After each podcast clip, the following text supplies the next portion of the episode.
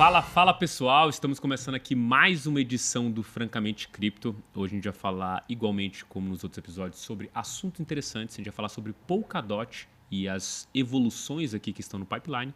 Mas antes de apresentar o nosso convidado, eu queria dar as boas-vindas ali ao meu co-host direto do Rio de Janeiro, quase um correspondente internacional, Rony Schuster. E aí, Rony, tudo certo? Fala pessoal, muito boa tarde, tudo tranquilo aqui. Calor, frio, frio, calor, com esse Brasil aí, ninguém tá entendendo nada. Mas tirando isso, tudo certo aí. Vamos ver o que esse episódio aguarda pra gente hoje. Maravilha, Rony. Como a gente é, entende pouco aqui de Polkadot, a gente trouxe um especialista aqui, que é o Luiz Fernando Dalporto, que é embaixador líder da Polkadot no Brasil. Seja muito bem-vindo, Luiz, a esse nosso bate-papo. Queria já dar as boas-vindas para você e também pedir para você se apresentar para o nosso público e falar quem é você na fila do Pão Cripto. Claro, claro. Obrigado por estar aqui, obrigado por ter convidado, obrigado a todos aqui.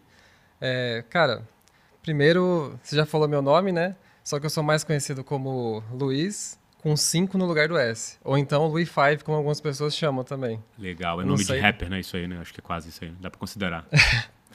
Ou às vezes um X Luiz, alguma coisa assim, foi o apelido que eu criei. Porque na Ethereum os endereços começam com 0x, né? Uhum. Na Polkadot começa com 1x. Aí eu coloquei esse, essa sacada ali no nome. Mas então, é, eu tô na Polkadot desde 2020.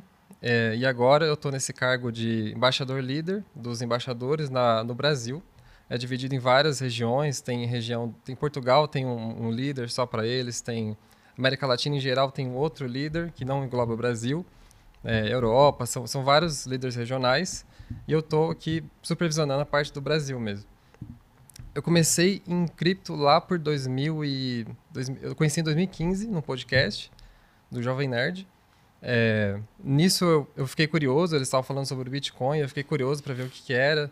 Na época eu não, eu não tive muito, eu não estava com muito dinheiro, nada, aliás, estava começando a faculdade, sem nada.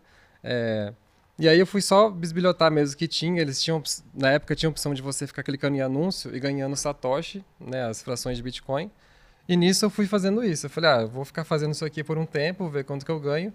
É, eu fazia direto na Coinbase Wallet, que era a Coinbase hoje em dia é uma corretora, mas antigamente era só carteira, né? Uhum. Então é, fui jogando para lá, fui tudo automático nesses cliques que fazia. Acumulei por dois, dois meses, depois falei, ah, cansei desse negócio aí, deixa para lá. Não fui estudar muito, não estava muito interessado, estava no pico da faculdade e tal.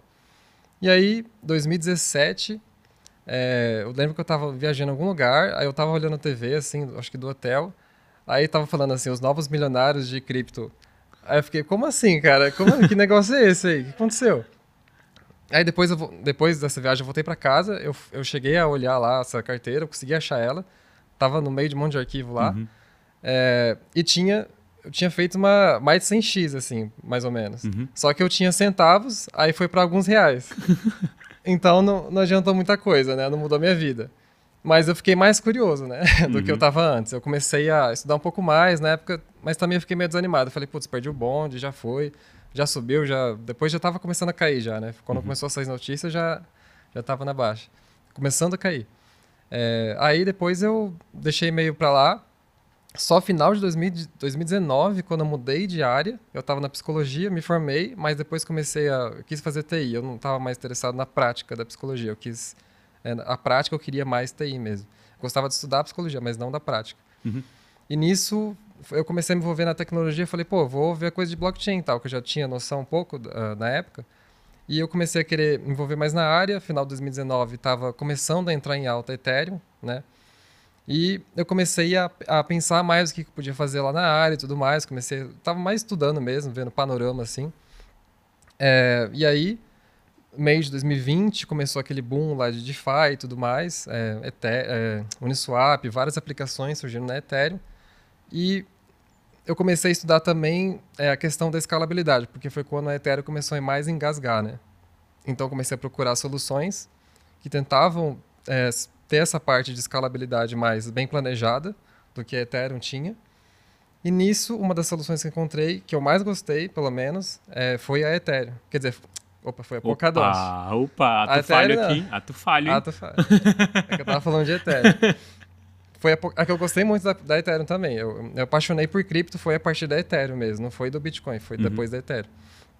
É, mas foi com a Polkadot que eu vi que tinha uma pegada melhor para adoção global mesmo, da tecnologia de blockchain.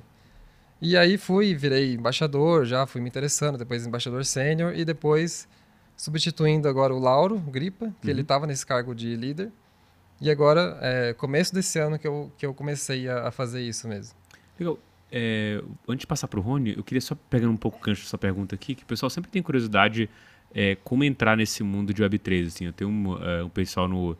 Geralmente, quando a gente tem uma alta no mercado, é que aparece pessoal muito interessado naquilo e pensando, puta, eu queria muito dropar o que eu estou fazendo agora para me dedicar sempre a cripto, né? Explica para a gente como, como, que é esse caminho, assim, né? Tipo, é um caminho é, que tem um, um um ciclo claro? É uma coisa, o que, que você tem que fazer antes? Qual o pedágio ali, entre aspas, que você tem que pagar para realmente conseguir uma vaga dentro do, desse mundo Web3? Cara, assim, é, eu acho que os programas de embaixadores são um ótimo começo, assim. É, eles, porque normalmente você tem um certo, um certo direcionamento quando você entra. É, claro, você tem que ter um, eles já direcionam assim o que você deveria estudar e tudo mais. Mas para quem está interessado em é, realmente colaborar mais fora a especulação, né? Os programas são muito bons, assim. Mas também é, iniciativas de educacionais, de, tem hoje em dia várias é, iniciativas educacionais sobre Web3, sobre cripto, sobre blockchain. É, o MBB tem aquele programa, uhum. né? É, ganhe. Aprende e ganhe. Aprende e ganhe, isso. Tem também essas iniciativas que você consegue já ir pegando ali alguma coisa, já começar a entender, é mais prática, mais interessante também. Mas, em geral, é, esses programas, ir atrás desses, dessas iniciativas educacionais, e o programa de embaixadores também são, são uma forma bem legal de você estar tá começando a, a, se inteirar e começar a ter mais networking ali, conversar com o pessoal, é, se aprofundar na área. Entendi. Rony? É, cara, não, eu queria começar é, a perguntar assim, é, qual é o... Dá uma, uma introdução geral, né, só para o nosso ouvinte que não conhece muito bem, o que, que é um pouco da Polkadot, talvez até um pouco da Kusama, que eu vi que você já está com a camisa da Kusama aí também. E dá um direcionamento também para quais comunidades que a galera entra, né, para ter contato com vocês ou ter mais informações, talvez Discord, né, Telegram, como é que vocês estão organizando isso? É, sobre, um pouco sobre a Polkadot, né, em geral, a, o que, uhum. que é, né? Tá. Eu gosto de definir hoje, eu, eu tento sair um pouco dessa coisa de blockchain e tal, eu tento definir como é um software é, que presta serviço de segurança e interoperabilidade para outros, para soluções em blockchain, para no caso app chains, por exemplo, aplicações em, em block, desenvolvidas em cima de blockchain. Então, e esse serviço é pago com DOT, com token DOT. Basicamente, essa é a, é a função da Polkadot, prestar esse serviço para outras redes. E é, essa é a função da blockchain Polkadot. E também tem a pilha de tecnologia que é construída ali é, da Polkadot. Então, por exemplo, para construir essas aplicações, na pilha de tecnologia tem é, Substrate, que é como uma caixa de ferramenta para construir essas blockchains. Então, na Polkadot tem, tem hoje em dia mudaram o nome, agora virou Polkadot SDK, colocaram junto ali no, no tudo uma coisa só. E, e, bom, é isso. A, Polkadot tem esse serviço e também é, é, você pode criar essas blockchains usando o Substrate. É, e como se inteirar na comunidade, estava aprender um pouco mais, né? Tem o, principalmente hoje em dia, a gente tem o grupo no Telegram, que é o mais ativo, a gente tem Discord também, mas o Telegram, é o, é o pessoal, não sei se o brasileiro gosta mais, não sei. É, é que também foi lá que começou, acho que é mais por isso, né? Se tivesse começado no Discord, talvez. Mas o, o Telegram, que é Polkadot e Kusama é, Brasil, é onde a maior parte da comunidade de Polkadot no Brasil que fala português lá está hoje. Tem também o Telegram do Polkadot Portugal, para quem quiser se interessar mais na, na, comunidade lá de Portugal. É, é, esse é o, essa é a melhor fonte. E no Discord também, mas é, hoje em dia está muito mais ativo o Telegram, então acabo, acabo deixando. A pessoa fala mais do, do Telegram mesmo. Entendi. É, Luiz, tem uma, uma das coisas que a gente, obviamente, quando está falando de alocação de portfólio, pensando é, principalmente nos potenciais que a gente vê dessas é, soluções ou plataformas de contrato inteligente, essas integrações, essa interoperabilidade que está falando, que são é, dois drives, acho que principais quando a gente começa a olhar é, desenvolvimento. O primeiro deles é capital financeiro, né? Então, tipo, para onde que estão investindo, em que tese os VCs ou em que tese as pessoas eventualmente estão colocando dinheiro, para onde está indo esse capital é, financeiro. E a segunda coisa é o capital intelectual, porque se só tiver dinheiro, não tiver gente para desenvolver, a gente não vê muito futuro, né? A gente conhece vários projetos que fazem isso, mas sem capital intelectual, a curva é, de adoção e talvez até de inovação é muito mais complexa. Quando a gente olha para a Polkadot, ela é a segunda colocada aqui é a segunda posição no número de desenvolvedores, né? E, óbvio, ela não começou ali é, junto com o Ethereum, até porque o Gavin Wood, que é o fundador, ele primeiro criou o Ethereum junto com o Vitalik para depois é, ter a visão da Polkadot. É, ao que, o que você acha que se deve essa é, projeção aqui da gente estar tá saindo de um... Porque, assim, querendo ou não, todos os protocolos que vieram depois do Ethereum competiram entre si por essa massa intelectual uhum. e a Polkadot conseguiu largar na frente o número de desenvolvedores e, querendo ou não, ainda é o segundo colocado. Né? O que, que você acha que se deve isso? Eu acho que é porque, principalmente, é, a Polkadot ela oferece um produto completo. Uhum. É, diferente dos outros, ela consegue des, é, desempenhar. Basicamente, ela teve a visão do, do cenário de, de, mercado que a gente tem hoje, até um pouco mais além, desde lá de trás. Então, isso atraiu muitos desenvolvedores que já acompanhavam também, claro, o Gavin Wood, né? É, acaba sendo um desenvolvedor rockstar, né? Ele tem esse, ele traz esse, esse destaque também mas também todo o produto que ela tem, que é principalmente essa parte de segurança, interoperabilidade, já nativamente, né? Que hoje, é, hoje não, até um tempo atrás, os, os, maiores hacks são, foram mais de pontos, né? Então, isso já na, na Polkadot não existe, não tem hack de ponte, porque isso já foi pensado de, de antemão, essa interoperabilidade entre as redes. É, e o Substrate, que é, é atrai muito dev, porque é, é feito em é, ele baseado na máquina virtual, na máquina virtual WebAssembly, que é uma máquina virtual muito flexível. É, ele suporta, você pode criar coisas em Solid, que é o que o pessoal cria para EVM, para na Ethereum hoje em dia. É, pode criar coisas em Rust, ele, ele aporta várias linguagens de programação. Basicamente, você consegue emular, é como se você conseguisse emular várias máquinas virtuais que já existem no mercado hoje dentro dele também. Então, é muito flexível. Tem então consegue abarcar muito mais desenvolvedores do que normalmente outras, por exemplo, a EVM é nichada para Solidity, apesar de ser grande, que começou e tudo mais há muito tempo, é nichada mais para Solidity e Viper e uma outra que eu não lembro o nome. Mas é, eu acho que foi isso, foi ter, ter, já esse produto completo, já pensado para o futuro, já muito, muito antes de, da maioria do mercado, que atraiu muito dev. Inclusive, outro dado interessante também da, que é a Electric Capital, Uhum. No começo desse ano, é, ela fez um, uma comparação de crescimento de devs, né? de, de desenvolvedores full-time. E a Polkadot, ela conseguiu ter o maior crescimento, mais rápido, que a Ethereum de desenvolvedores full-time. É, por exemplo, ela atingiu 500 desenvolvedores tempo integral uhum. em 1.5 anos, enquanto a Ethereum demorou acho que dois anos ou três anos para atingir isso. É, é bem um dado bem interessante. É, você tocou num ponto interessante que aqui vai, dar, vai sair faísca, que vai ser uma discussão bem boa aí com, com o Rony, né? Que ele é máximo, é, ele é, é Ethereum maximalista, quase, a gente chama de quase Ethereum maximalista, porque se a gente admite que é Ethereum maximalista, eu vou estar tá falando que talvez ele não olhe para nada, e ele olha, e se eu admitir que ele não olha para nada, ele não é, não é muito útil aqui numa, numa parte de research, né? O cara é. tem que estudar, não tem que, não tem que amar as coisas.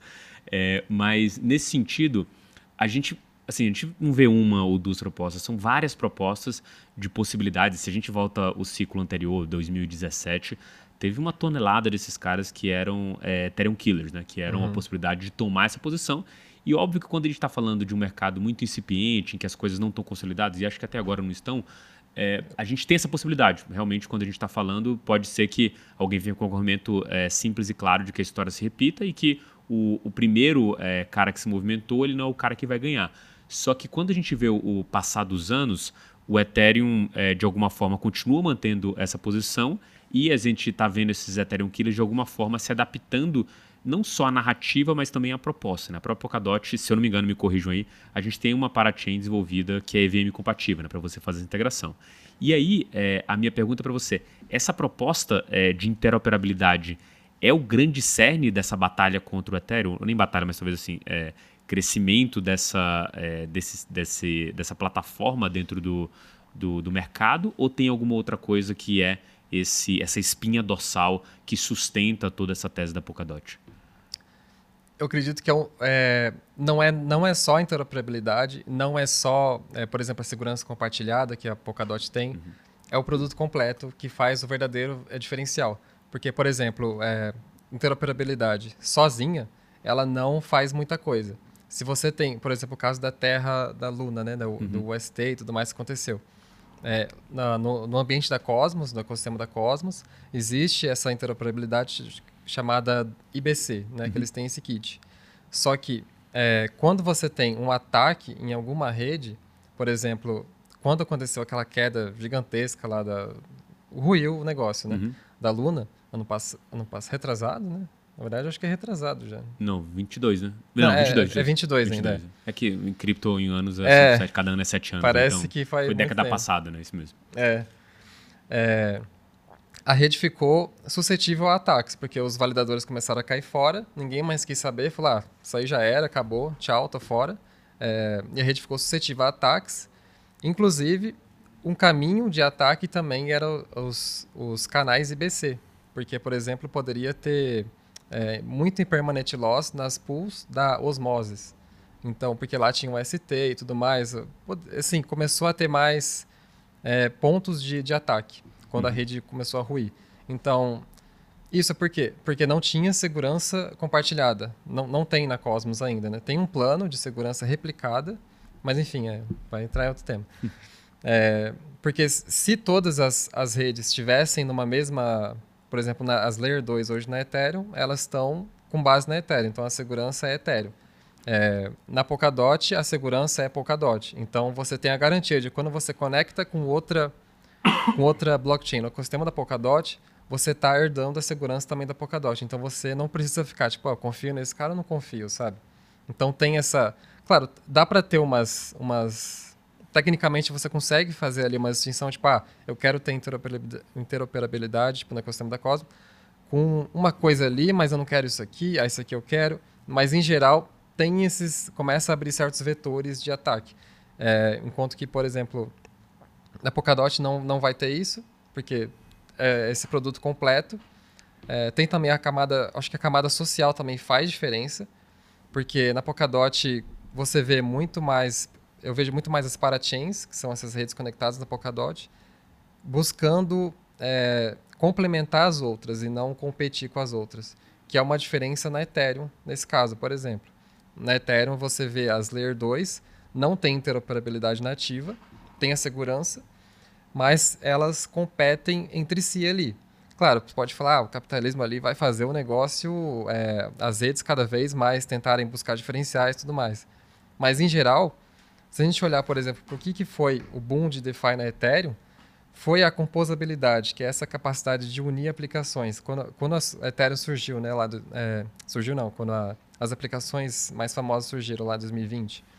Pô, no Swap, que é uma DEX, aí depois tinha protocolos de empréstimo, foi tudo tentando construir um DeFi Lego, né, vários Legos um em cima do outro, uhum. é, através dessa composabilidade de aplicações. Enquanto que no ambiente 100% competitivo, como está sendo as, o, o, ambiente de Layer 2 na Ethereum, de mesma coisa, assim, uma Layer 2 que faz tudo, uhum. aí começa a ter DEX, tem não sei o que, é tudo, vai tudo repetindo, a história sempre se repete a cada Layer 2 nova. Então, na Polkadot tem essa visão de o que, que a gente pode fazer para complementar quando uma aplicação nova surge lá. Claro, vão ter aplicações, tem parachains que tentam competir umas com as outras, tentam entregar um produto melhor, mas em geral elas tentam mais complementar do que, é, do que competir. E isso eu acho que é um dos fatores que mais tende a levar é o crescimento assim de, de todo de todo o ecossistema em geral, assim como foi na Ethereum 2020 e tudo mais. Então eu acho que é, respondendo a pergunta é esse produto completo assim que faz muita diferença. E agora ainda mais com essa proposta de Polkadot 2.0. Perfeito, cara, muito legal ver, ver tua explicação, né? concordo bastante nesse ponto, por exemplo. Eu não sou Max, é... tá? Eu só falando. não, sim. Não, não, mas comparando a Polkadot com a Cosmos, por exemplo, né? Os dois, por exemplo, têm uma SDK, os dois têm essa ideia de ter chains, mas eu realmente vejo a Polkadot como uma alternativa muito mais segura do que a Cosmos e a Cosmos uma talvez uma alternativa muito mais inovadora, né? Em termos de deixar acontecer e deixar quebrar e depois tentar consertar, né? Então, acho que as duas têm esse, esse viés interessante só que aí o que eu estava pensando era É, pô, a gente já viu que a Polkadot então, tem uma estrutura relativamente segura, até tomam muito cuidado, né? Justamente tem a Kusama também para você ter é, uma outra rede canária para você poder testar outros tipos de aplicação, uma coisa bem legal. É, só que aí tem um número grande de desenvolvedores, né? Como você falou, a gente gosta muito desse report da Electric também. A gente olha ele todo, olhava todo ano, agora eles estão soltando atualizações todo mês, né? uhum. né? Então tá bem maneiro. Realmente a Polkadot aí tem crescido muito. E aí o que, o que fica na minha cabeça só que não bate é o seguinte, cara. É, eu vejo uma rede da Ethereum que tem lá é, aplicações Maker, Aave, que tem mais de 5 bilhões de dólares travados, é isso que a gente ainda tá uhum. nesse bear market, né? Já, já teve muito mais, mas enfim, aí eu vou pegar uma parachain da Polkadot e eu vejo lá é, um TVL aí de 30 milhões, talvez no máximo chegando a 70, 80 milhões lá no, no, no último bull market. É, e aí eu me pergunto, cara, se a gente tem é, desenvolvedores para fazer coisas legais e coisas boas, a gente tem ferramentas boas, a gente tem uma comunidade ativa que preza por segurança, cadê o usuário, né? Isso que me, que, que me deixa a pulga atrás da orelha, né? Cadê o valor sendo travado na rede? Cadê o novo usuário entrando? O é, que, que, a Polkadot pode estar fazendo em relação a isso? Talvez seja um pouco desse Polkadot 3.0, mas o que, que, você, que, que você me diz dessa situação toda aí? Uhum. É, acho que um dos principais pontos de que acabou que não teve tanta, tanta tração assim ainda na questão de, de capital uhum. girando ali no, no, ecossistema, né? Foi que é, era uma tecnologia nova e quando as parachains finalmente é, lançaram, foi no topo do bull market. Aí lascou, né? Porque aí é, uma tecnologia nova que o pessoal ainda estava meio assim, por, é, com o pé atrás, lançando no topo do mercado é, do ciclo passado. E também, por ser essa tecnologia nova, as Parachains demoraram muito para entregar um produto, um produto que fosse usável, assim, sabe? É, elas acabaram só recentemente, na verdade. A maioria das Parachains demoraram esse um ano aí, esse 2022 para desenvolver e finalmente conseguir é, começar a entregar coisas mais interessantes, coisas mais com diferencial. É, e começou agora, assim. Eu acho que agora, agora sim começa o efeito rede da Polkadot de começar várias aplicações, tudo mais. É, faltava muita coisa ainda, por exemplo, uma, uma grande DEX, né? Eu acho que esse é um dos pontos mais importantes para usuários assim que mexem mais com finança centralizada ter esse ponto de, ah, preciso dessa moeda aqui, não, quero trocar, não sei o que, fazer trocas, eu acho que é o mais básico, né? É o, né, uhum. como surgiu basicamente o grande mercado cripto, assim, né? Fazer essas, essas trocas entre moedas. É, e agora sim que tem uma grande DEX, que é a Hydra DX, que, tá, que é uma parachain lá. É, várias outras aplicações estão começando a mostrar um pouco mais diferenciais, não só, por exemplo, a Moonbeam realmente ela é compatível com EVM e tudo mais, então acabou que algumas aplicações surgiram mais rápido lá. Mas agora sim eles estão fazendo coisas diferentes, começando a usufruir dessa interoperabilidade, que eu acho que a partir daí que a gente começa a ter uma atração de verdade, assim. É aí que a Polkadot tem, tem que mostrar é, a que veio mesmo, assim, porque é o diferencial dela, então ela precisa usufruir daquilo, né? É... Você, você quer falar do 2.0 já? Cara, fica à vontade, se você achar que cabe aqui, manda bala. Você? Uhum. É, e uma das coisas que foi observada nesse, nesse tempo de lançamento desse, da, das, das, das parachains da Polkadot é que é, os projetos poderiam, para pegar essa segurança da Polkadot, essa interoperabilidade, diferente da Ethereum, que é só chegar e, e fazer uma ponte, você não precisa. A Ethereum está lá quieta, você não precisa fazer uma ponte, você não precisa tentar conectar nela, pegar uma, uma chamada de dois, dois canais assim, vou conectar aí, beleza? Ela não fala nada. O Ethereum você só conecta e já era. Uhum. Isso pode ser bom, pode ser ruim, porque também, enfim, uh, tecnicamente isso de, tem algumas barreiras, mas, enfim. É, e na Polkadot tem esse mecanismo que chama de leilões de vagas, atualmente, que é que quando eles... A, a Parachain tem que ter a intenção de se juntar à Polkadot. Você pode criar uma, uma, uma blockchain substrate, que é essa pilha de tecnologia da Polkadot, da Polkadot sem conectar na Polkadot, se não quiser. Mas se quiser, é, tem esses leilões que acontecem a cada, acho que duas semanas, e nisso é, o projeto dá o lance em DOT, e o projeto, basicamente o projeto que der o maior lance naquela rodada, leva a vaga. E aí sim, existe essa conexão de a Polkadot libera um, um espaço de bloco da rede dela para essa interoperabilidade e segurança para essa parachain. E ela tem essa garantia de execução, a parachain, por até dois anos. Uhum. Então, esse mecanismo também é bem. Estava é, sendo pouco utilizado da, da melhor forma. Então, por exemplo, como eu falei, os projetos demoraram um ano para entregar alguma coisa. Então, esse um ano ficou lá a rede mofando, digamos assim. Né? Eles ficaram testando, trabalhando, mas não não estavam usufruindo de verdade os blocos ali da Polkadot que eles estavam conseguindo, né?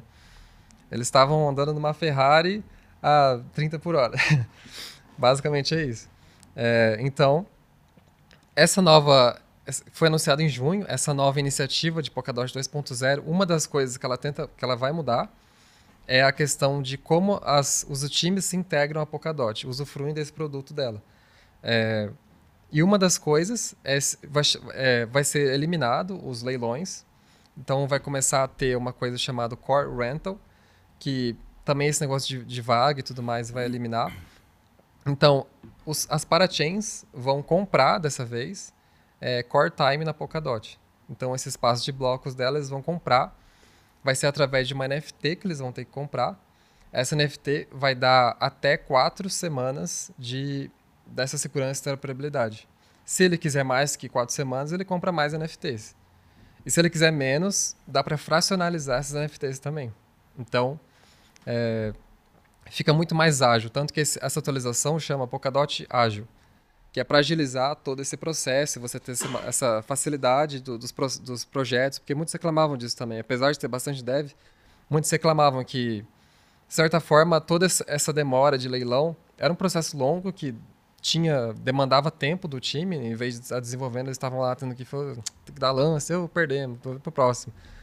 É, era meio lento, então por exemplo, a Cosmos tinha essa vantagem de, pô, faz uma rede, conecta lá e pronto, acabou. A Ethereum também tem essa vantagem, você conecta lá, pronto, acabou.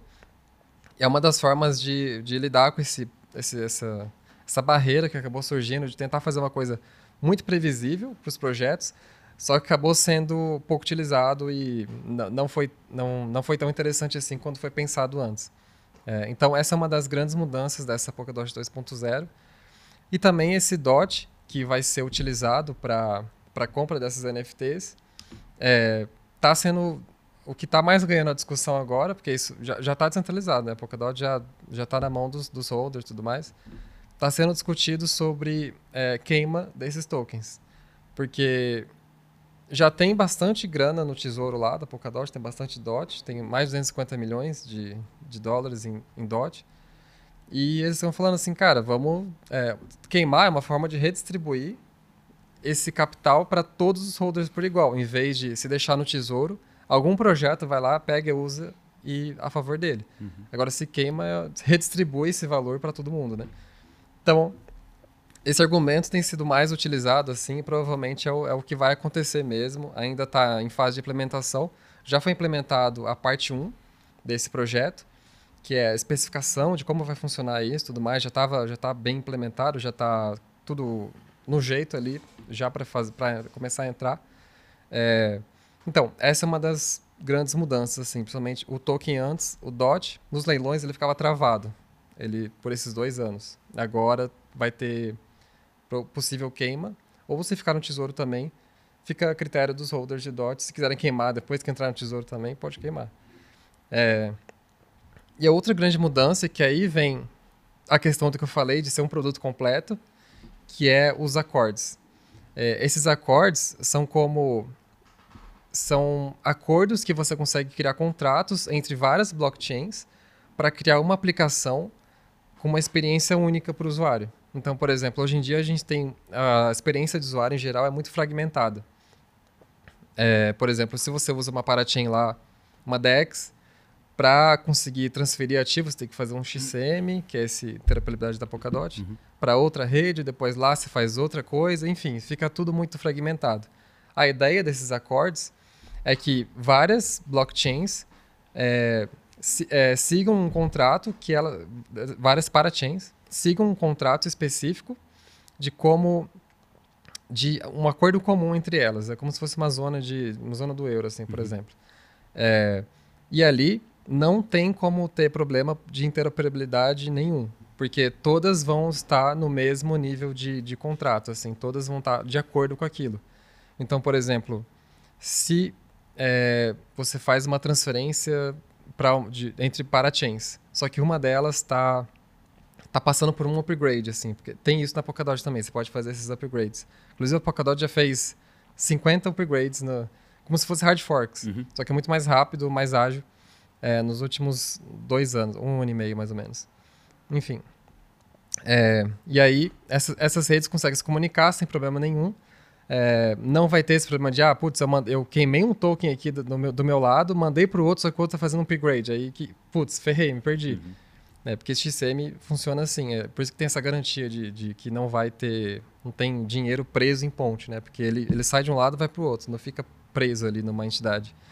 É, então, tem uma garantia muito, muito maior de segurança, inclusive é, é esperado, tem um kit de desenvolvimento para isso também que chama CAP, para ser desenvolvido junto com esses acordes, que é para você criar interfaces de usuário é, simplificadas com várias blockchains juntas.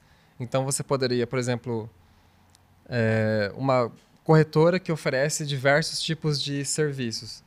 É, então tem um serviço de. Ah, uma corretora ali que oferece serviço de staking de várias moedas, oferece trade, oferece swap, enfim, vários serviços. Você poderia ter uma blockchain é, na Polkadot, as, as blockchains são especializadas, a maioria delas. Então, por exemplo, aquela que eu falei no começo, a HydraDX, que é uma DEX, né? uma DEX Chain. É, ela poderia oferecer o serviço de swap, enquanto que outra rede especializada em trade de alta frequência, né, em, em, em alavancagem e tudo mais, poderia oferecer esse serviço tudo junto ali numa plataforma integrada. O usuário não precisaria ficar saindo e indo, indo ver outras e tudo mais. Então, isso ajuda muito naquilo que eu falei de interoperabilidade, de que outros os projetos vão poder se unir para criar aplicações gigantescas. Assim, é, dá para fazer muita coisa com isso. É, realmente a criatividade é o limite do que os projetos vão conseguir fazer. Pode, podem surgir aplicações novas que a gente nunca viu antes, porque hoje em dia está muito cópia, né? Cópia, um monte de coisa tudo igual. Podem surgir coisas muito novas disso. É, e, a, e a coisa que eu estou mais empolgado, na verdade, mais do que esse, essa mudança aí do, de como os projetos entram, né? É, é, mais esses acordos, esses acordos em comum entre várias redes que podem criar aplicações bem únicas, assim.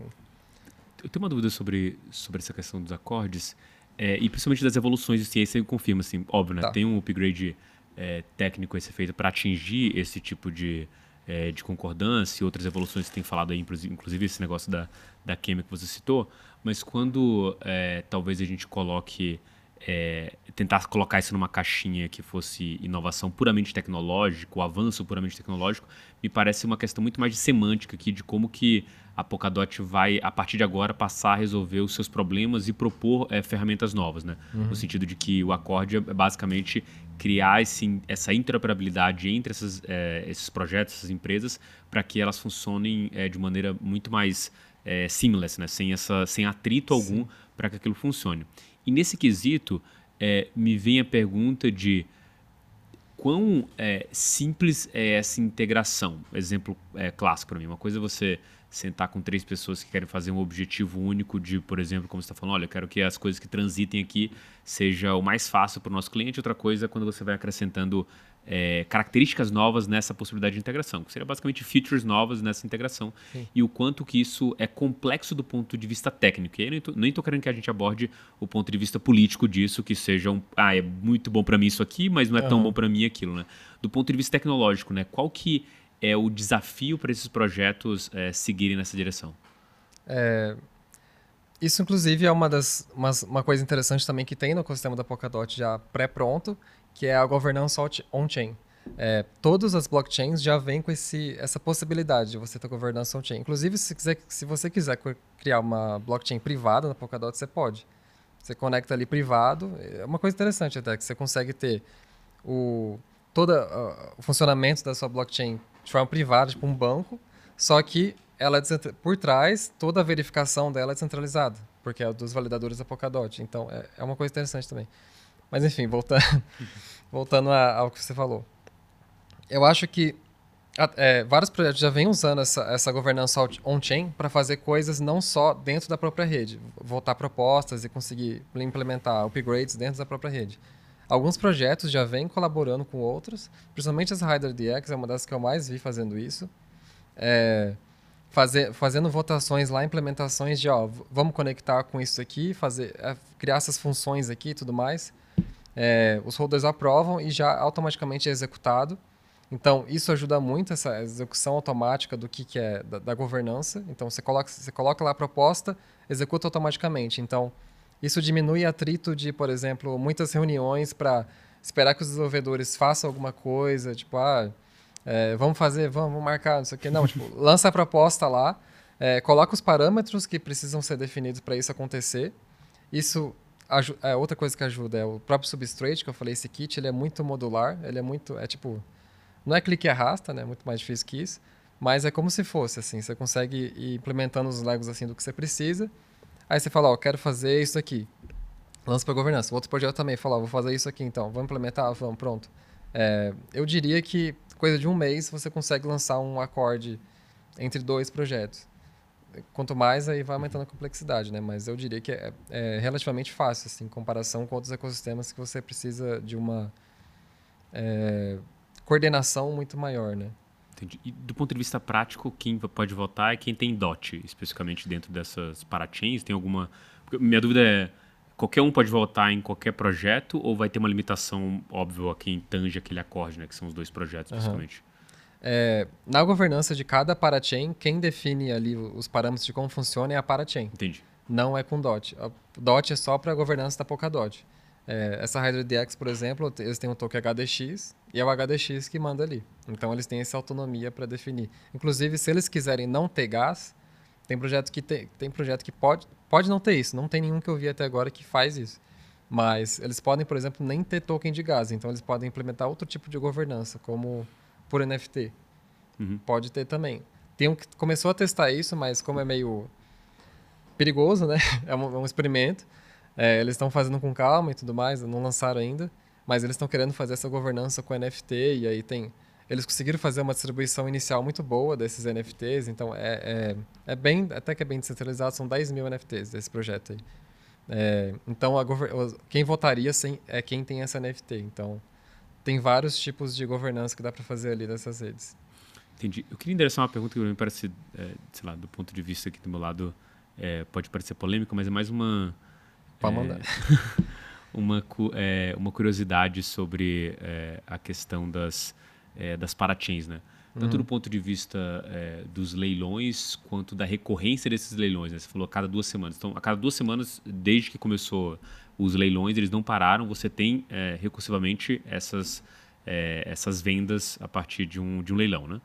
E, e nesse quesito, é, a gente tem um ciclo de mercado que, é, vez ou outra, você está falando de um, um, leilão num raio do raio do mercado, que obviamente deve ser mais caro, todo mundo com muito dinheiro vai ter uma percepção de que aquilo vai poder ser gasto mais dinheiro, e no momento de baixa você tem é, o, aquilo mais barato, porque pessoas, não é que as pessoas não querem pagar mais, é que elas não conseguem pagar mais. Uhum. Nesse sentido, você não cria é, um, um incentivo para que as pessoas é, adquiram essas parachains e, sei lá, voltem a negociar. Não sei nem se isso é possível. Estou perguntando pela questão do ponto de vista de segurança e de incentivo financeiro para que aquele cara compre ou não aquela parachain. Uhum. Como que isso funciona no protocolo? Tipo, no sentido de, é, de barrar esse tipo de movimento? Ou, sei lá, um cara compra várias parachains. Se isso tem alguma influência é, dentro do protocolo como um todo ou não? Na verdade, é, o desenho econômico disso suporta esse tipo de, de movimento. Uhum ele suporta que você que é, não tenha essa barragem. Qualquer pessoa, eu poderia ir lá comprar se tiver, se tiver no preço que eu consigo pagar e eu conseguir dar um lance maior que os meus concorrentes, eu conseguiria levar essa, essa vaga. Inclusive, eu poderia vender para eles depois no preço que eu quisesse. Entendi. Tem essa opção, é transferível é a custódia. É, então, tem, tem esse movimento, inclusive com esse 2.0. A intenção é que tenha um mercado secundário muito forte de, de vai ter um marketplace também, um mercado assim que você vai poder é, listar seu, seu, seu os, quantos, quantos de bloco você comprou da Polkadot para algum projeto que está tá precisando ali, putz, tá caro agora lá no, no, no, mercado normal e tal, mas cara, aquele cara ali está me vendendo com 50% de desconto porque ele comprou muito mais barato que isso. Dá, tem essa opção, vai ter nessa, na Polkadot 2.0 esse mercado de, de espaço de blocos da Polkadot, já está sendo pensado para isso. Mas tem também uma coisa que eu não falei aqui, que são as parathreads. Elas vão ser lançadas agora, no final do ano. que não tem esse negócio de leilão e não vai ter esse negócio de comprar NFT. Vai, é, elas vão ser lançadas agora no final do ano e qualquer projeto que queira essa interoperabilidade, segurança da Polkadot, pode já conectar nela. É, só que eles vão pagar esse uso bloco por bloco. Então, no 2.0 também vai ser assim. Vai ser dessa forma também. É, é um jeito mais rápido, mais ágil de, de, ter essas vagas. Inclusive, uma coisa que, que assim, não tem tanta... Todas as vagas que foram... Todos os, os, as, os leilões que tiveram na Polkadot até agora, desde que lançou, teve gente dando lance. Teve algum uhum. projeto dando lance. Mas ainda tem muito, assim. É, tem bastante espaço de bloco. É mais questão de, de agilidade do projeto querer logo, que faz com que os preços acabem possam flutuar bastante e a questão do macro do mercado, né? Por exemplo, nos primeiros leilões lá quando lançou, isso vai acontecer com as NFTs também, quando tiver mais alto do mercado, eles vão querer comprar mais, vai estar mais caro. É, foram milhões de dólares assim a cada vaga e agora está saindo por 30 mil dólares, 40 uhum. mil dólares. Então, realmente, o, o macro faz bastante diferença, o cenário atual. E agora tá, tá bem mais barato, enfim, é autorregulado ali, não tem nenhuma barragem da própria Polkadot sobre isso. Entendi. Rony Grindersalm aí, também polêmico. Cara, eu queria perguntar sobre a questão da concorrência, né? A gente viu no mês passado, se não me engano, né? ainda estamos ainda em agosto, né? Esse mês infinito. água aqui. Toma água. A gente viu a Chainlink lançando lá o CCIP, né? Que é como se fosse um mecanismo de troca de mensagens também entre chains que permite aí também essa questão da interoperabilidade, né? É, que é um dos pontos fortes da Polkadot. Eu concordo bastante com você, né? O XCM é, funciona muito bem, mas aí o ponto é esse, né? O XCM funciona muito bem para as parachains da Polkadot. E, uhum. de novo, a gente tem um certo valor lá, beleza, tem uma certa comunidade, mas não é o grosso do mercado cripto, né? Aí o que eu queria te perguntar é, vocês estão vendo é, o CCIP como, por exemplo, algo que pode ser negativo para a Polkadot, pode, por exemplo, é, não trazer mais novas aplicações, porque os desenvolvedores vão preferir migrar lá para o CCIP, poder fazer qualquer chain RVM compatível, coisa assim, ou acham que meio que são dois nichos separados e que isso não vai afetar tanto assim o, o, o crescimento da, da Polkadot?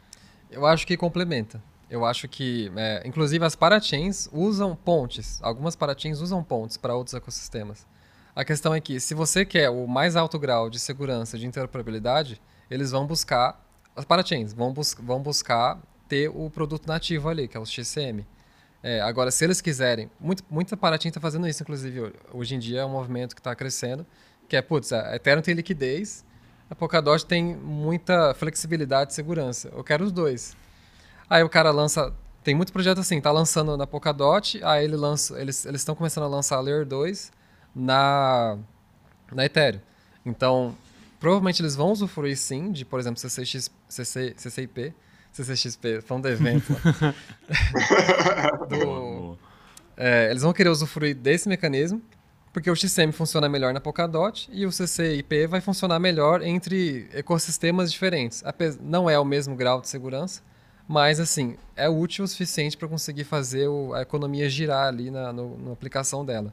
Então, eu estou vendo muita aplicação hoje em dia que não está preocupada assim, ah, não quero saber se eu estou na Polkadot, se eu não estou. Eu, eu quero usufruir o melhor do que tiver aqui. E aí nisso sim que eles, eles conseguem pegar. Por exemplo, tem uma parachain chamada Manta que está fazendo isso, a HydroDX está fazendo isso, uma chamada Mangata também está fazendo isso. Várias estão lançando esse é, uma Layer 2 aqui, ou, ou, pelo menos uma ponte mais própria deles, alguma coisa assim, para ter esse, esse canal de sugar a liquidez da Ethereum. Inclusive, tá sendo a jogada do momento uhum. agora, né? Assim, uhum. quem que vai sugar mais liquidez do que tem na Ethereum, né? É. Ataque vampiro, versão é. interoperabilidade. Tanto outros ecossistemas, né? Estão fazendo isso, quanto as próprias Layer 2. Então, tipo, não, não, não, vem, vem para cá, usuário, não vem para outra Layer 2, não. Tá, é interessante ter esse movimento para ver onde, onde que vai dar, né? Eu acho que a Ethereum ainda vai ter muita liquidez, mas muita parte disso vai ser sugada para os outros ecossistemas, né?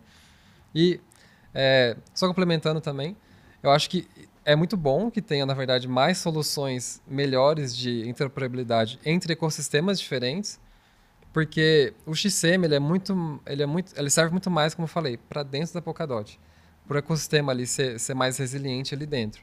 Mas para fora não está sendo, sendo pensado tanto assim, porque vão surgir vários padrões, por exemplo, tem a Wormhole, que ela também tem um padrão lá de X alguma coisa token, XM token, alguma coisa assim.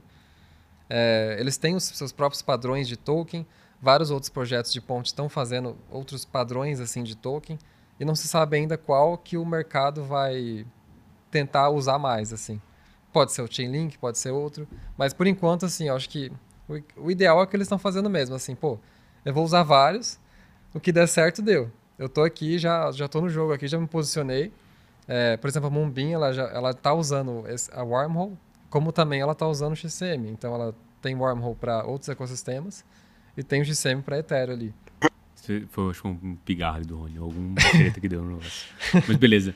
Cara, assim, vou contextualizar para trazer a pergunta, que eu acho mais fácil. Óbvio que tem uma batalha aí é, de soluções de segunda camada, né? E talvez pra gente, quando a gente olha tudo, o cara que mais se diferencia, não em, em diferenças que parecem pra gente meio incrementais, né? Tipo, putz, eu vou batalhar pela interoperabilidade, vou batalhar por essa forma, parece muito é, o que a Solana está fazendo, principalmente naquela batalha de a gente estar tá falando de um blockchain é, monolítico ou modular, né? Uhum. E aí a Polkadot, claramente, o evento das parachains, Layer 2 está indo por esse caminho de modularidade, que também é o, o que o desenvolvimento de software é, talvez tenha hoje como principal bíblia, né? Essa modularidade. E aí, a, o, qual que é o nosso ponto aqui de gatilho para a gente entender quanto que esses caras vão é, roubar liquidez ou, no limite, tentar atrair liquidez nova, né? Uma delas é, óbvio, talvez uma questão de lobby, né? Com o próximo você tá desses novos players que estão se ensaiando para entrar aqui, que estão procurando um blockchain para desenvolver, que estão uhum. querendo lançar um NFT, com o próximo será esse caras e quanto de volume você consegue trazer a partir desse, desse grande nome que pode se associar a você. E a outra coisa é alguma coisa intrínseca é, ao mercado cripto que funcione, ou se não é, melhor no seu protocolo, unicamente no seu protocolo. Esse seria talvez a, o grande santo grau aqui para a gente estar tá falando de um crescimento é, orgânico e que comece não só a tomar liquidez do Ethereum, mas a ganhar liquidez nova de uma maneira acelerada. Uhum. Quando a gente olha de novo, a gente é, tenta é, tentar arquitetar aqui qual que seria essa arquitetura perfeita para determinados tipos específicos de inovações. No caso da Solana, pelo menos que a gente tem bastante lido, é a questão de, cara, esse cara com um blockchain é, é, monolítico, ele talvez consiga entregar mais velocidade para aplicações financeiras. Esse é o mote desses caras aqui. Tem uma questão de jogos também, mas como deu uma arrefecida, o pessoal está abraçando meio de Fi. Uhum. Qual que é a visão é, é, de vocês sobre o Polkadot? Né? Nessa estrutura, nessa arquitetura, quais são as aplicações que talvez aqui, putz, aqui tem uma grande chance da gente conseguir roubar liquidez e principalmente atrair novos usuários? Uhum.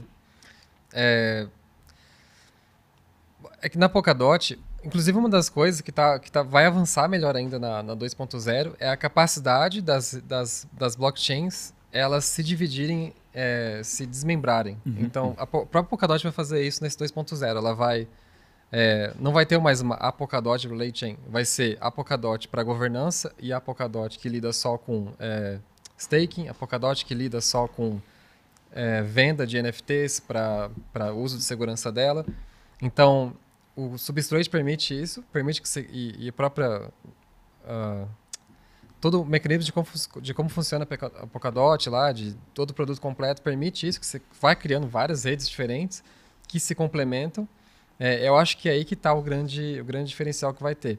Que você vai conseguir. As parachains também vão poder fazer isso. Então você vai poder, por exemplo, ter uma parachain que cuida uma empresa só. Vai poder ter uma Paratim que faz uma coisa, aí ela cria uma Paratim pai, quer dizer, uma Paratim filho dela, uhum. que faz outra coisa melhor do que aquela, com menos, menos, é, é, menos fricção, porque ali, ali vai estar um produto, ali outra Paratim vai ter outro produto, e ele não vai ter preocupação de, putz, mas tem que ficar validadores para cada? Não, porque está tudo da, da Polkadot. Tudo da Polkadot. Pô, vou comprar cinco packs aqui de NFT, e eu vou deixar três com essa minha outra rede aqui, essa aqui eu vou usar. Ah, eu preciso, sei lá, lançar 100 NFT porque eu estou fazendo um negócio louco aqui, só que eu não quero usar aquele outro projeto, eu quero fazer uma coisa mais própria. É, vou lançar uma, uma para-thread minha, é, rápida, que eu vou matar ela depois. Lancei, fiz XSM de todas as, as NFTs para minha rede e pronto, morreu aquilo lá, fechou, não precisa mais saber daquilo. Então, é, eu acho que é a flexibilidade, no final das contas que hoje não está sendo usada. Eu li até uma. Talvez você tenha mencionado isso também, dessa, da Multichain. Não. Multicoin Capital. É, ela fez um texto sobre ah, o custo de, de desenvolver em, em, em blockchain modular, né? O custo da modalidade. E lá ele coloca que flexibilidade não é tão importante assim. Uhum. Eu discordo muito. Eu, eu acho que é porque eles não estão usando o suficiente. Uhum. É, principalmente porque tá em bear market e tudo mais, é, tá, tá bem quieto as coisas, tá parado. É, mas quando isso começar realmente a ser utilizado, passa muito, assim, de longe a modular. Porque a modular já engasga ali numa coisa... É, no, naquele conceito básico, de que tem muita coisa numa, numa salinha só, uhum. né? Tá tudo muito congestionado ali. É monolítico, né, no caso. Isso, é, Você falou modular. É, falei modular, é monolítico. monolítico. O monolítico já engasga aí, a gente já sabe que engasga. Tem algumas que tentam fazer coisas diferentes, mas assim, já é sabido que não é um caminho muito bom, sabe? Enquanto tem, por exemplo, soluções extremamente flexíveis que dão mais possibilidades de casos de uso diferentes. Então, ter como ter três de alta frequência, se você faz uma uma parachain pode ter swap, depois ela faz uma uma parathread só para alta frequência, depois ela faz um negócio off-chain, não precisa, ser, não precisa ser nem on-chain. Enfim, ela, ela tem toda essa capacidade de. Ou então, tipo, ah, minha parachain tem um token que governa a rede, mas eu quero fazer uma outra coisa rápida aqui que não vai ter token, vai ser gasless, sem gás, né? O usuário vai usar meio que de graça. É, só que é rápido, ou uma aplicação para um uso específico, enfim. Dá para pensar em muita coisa. E como não tem ainda isso uhum. na prática, é difícil mencionar aqui os casos de que já tem, né? Mas eu acho que é, é essa flexibilidade que vai dar é, o grande diferencial assim para o modular, né? Essa, essa capacidade de escalar muito melhor. É, uma discussão que talvez só a gente só vai ter é, um fim dela quando a gente estiver vendo as, é, coisas. Vendo as coisas acontecendo de fato. Assim, querendo ou não, o, o próprio é, Caio Samani, quando ele defende a Solana, quando ele defende a Solana, e você olha para o histórico de quedas, você começa a se duvidar disso, né? Tipo, uhum. será que faz sentido o que ele está falando? Porque é, querendo ou não, esse cara funcionou da mesma forma que os outros. Ele é, não, em teoria, né, o pessoal fala que um jeito de se você cobra mais caro para aquela aplicação, você de fato está excluindo, que seria mais ou menos a visão do contra o Ethereum. Uhum. No caso da Solana, que cobrando barato caiu, você de fato também tirou as pessoas da rede. Então, uhum. querendo ou não, as duas em, é, no, no frigir dos ovos acabam implicando no mesmo erro. Uhum. E óbvio, né, a gente está falando de softwares em evolução, em desenvolvimento, e naturalmente vão acontecer essas coisas. Né? Colocando tudo isso, vem a mesma é, conclusão para mim que talvez a gente precise de mais tempo para ver uhum. como que essas coisas vão é, se comportar aqui. É, o uptime é muito importante, né? É, uma, empre uma empresa grande hoje que fica duas horas sem funcionar, sei lá, uma Amazon, perde milhões, né? Uhum. E na, na, blockchain é a mesma coisa, né? Se Exatamente. uma blockchain fica sem uptime, já perde muito valor. É, nesse trade-off entre alto custo e uptime, você pelo menos tem uma precificação de como você usar aquela rede congestionada. No limite, parece para mim menos pior do que é, você está falando de uma coisa que Concordo. saiu do ar totalmente. Né? Então, é, de novo, é, é trade-off. Né? Obviamente, o Caio Samani, a Solana vai defender de outra forma. É. o cara que escreveu é o cara que investe em é, Solana. É, não, né? assim, o, é, é, buy my bags, né? Sempre é desse jeito, né? não, sim, mas, é, mas é bom, é bom, né? Eu também concordo que o mercado ainda, ainda tem muito que, o que crescer, sabe? Pô, a EVM que a gente vê usando, sendo usada massivamente, a EVM é uma porcaria, pra uhum. ser sincero. Uma... É, em 2016 teve aquele ataque de DAO, uhum. através de um ataque de reentrância. E ataque de reentrância é muito mais fácil em EVM, na, na EVM, né? na Ethereum Virtual Machine. E aquele ataque, aquele ataque acontece até hoje, aconteceu na Curve Sim. há pouco tempo. Pô, não dá é, pra... que eu ia falar, tanto que tem ataque de reentrância até hoje muito, né? Tem tipo, muito. Vários por, por ano, né? Bizarro. Sim, sim. Realmente. E tem muita EVM aí, popular, só que, pô, a Curve, que era mais foda, uma das mais, mais fodonas, pode uhum, falar sim. essas coisas? Sim, pode. É... É, Era uma das foi, é, tipo, de, de ponto cadê? de vista de aplicação. Né? É, você fica meio, putz, até os, os dinossauros ali estão sofrendo e tudo mais, você fica meio com o pé atrás, assim. Mas isso é uma coisa muito específica da EVM e, e outras também que tem uns problemas. Mas, e, e o WebAssembly acaba que ele, eu não vou falar que ele não tem esse problema, mas você consegue mitigar ele melhor, assim. É, enfim, Entendi. Pode. Maravilha. Só esse adendo aí de. Não, muito bom. Que, que tá tudo muito cedo ainda, em é, geral. Cara, assim, a gente já tá caminhando pro final, acho que vale a pena aí você é, falar pra gente a mineração da semana, né? Pra você que tá aqui há muito tempo, já conhece, mas o Luiz, como é um convidado aqui novo, a mineração da semana é um momento em que a gente sugere pro nosso ouvinte algum vídeo, algum texto, algum podcast, alguma coisa que seja interessante para ele, seja você lendo a ver ou não a ver com esse tema aqui que a gente falou hoje. Uhum. É, tem um, um corte, na verdade, até para facilitar, é, de um canal chamado Pouca Cortes. Tem lá um corte que chama o real, o real motivo do, da Web3, que lá fala assim, por que, que a gente está tentando construir as coisas em blockchain, né, em vez de construir em bancos de dados centralizados? É, eu acho que é, é, um, é um curta bem legal. Eu traduzi, mas não é porque eu traduzi, é porque é rápido de ver. Eu traduzi porque eu gostei, né? É, enfim, desse canal aí que pouca corte tá sem vídeo, mas enfim, é, é um. Se procurarem lá esse título, talvez vocês vão colocar na descrição uhum. ali. É, é, bem, é bem legal, assim. É uma fala do Gavin Wood. E o cara tá, tá, na vanguarda dessa coisa de criar produtos imparáveis, né? Que é, é, um dos grandes valores aí da Web3, que é uma coisa. Não é. Da, da, descentralização, aliás, que é ser imparável, né? Criar produtos que não sejam resistentes a muita coisa. Exato. Pô, é, obrigado aí pelo, pela sugestão. Obrigado, Rony, você, direto do Rio de Janeiro, pela colaboração aqui com a discussão. Obrigado também por não querer que soltar faísca nesse debate. Inclusive, a gente acha que tem que ter um debate aqui Polkadot versus Ethereum dentro da comunidade do Discord. O pessoal legal. adora esse tipo de coisa, bem eu interessante. Eu tô lá no, na, no Discord, no Discord também. me Pô, botar lá numa roda. Maravilha. Não, já fica aqui o convite, a gente vai arquitetar isso para sair certinho aí. Obrigado, Luiz, pela presença. Obrigado você também que ficou aqui até o final no Francamente Cripto. A gente vai encerrando esse episódio por aqui, mas a gente se encontra no próximo episódio. Forte abraço, pessoal.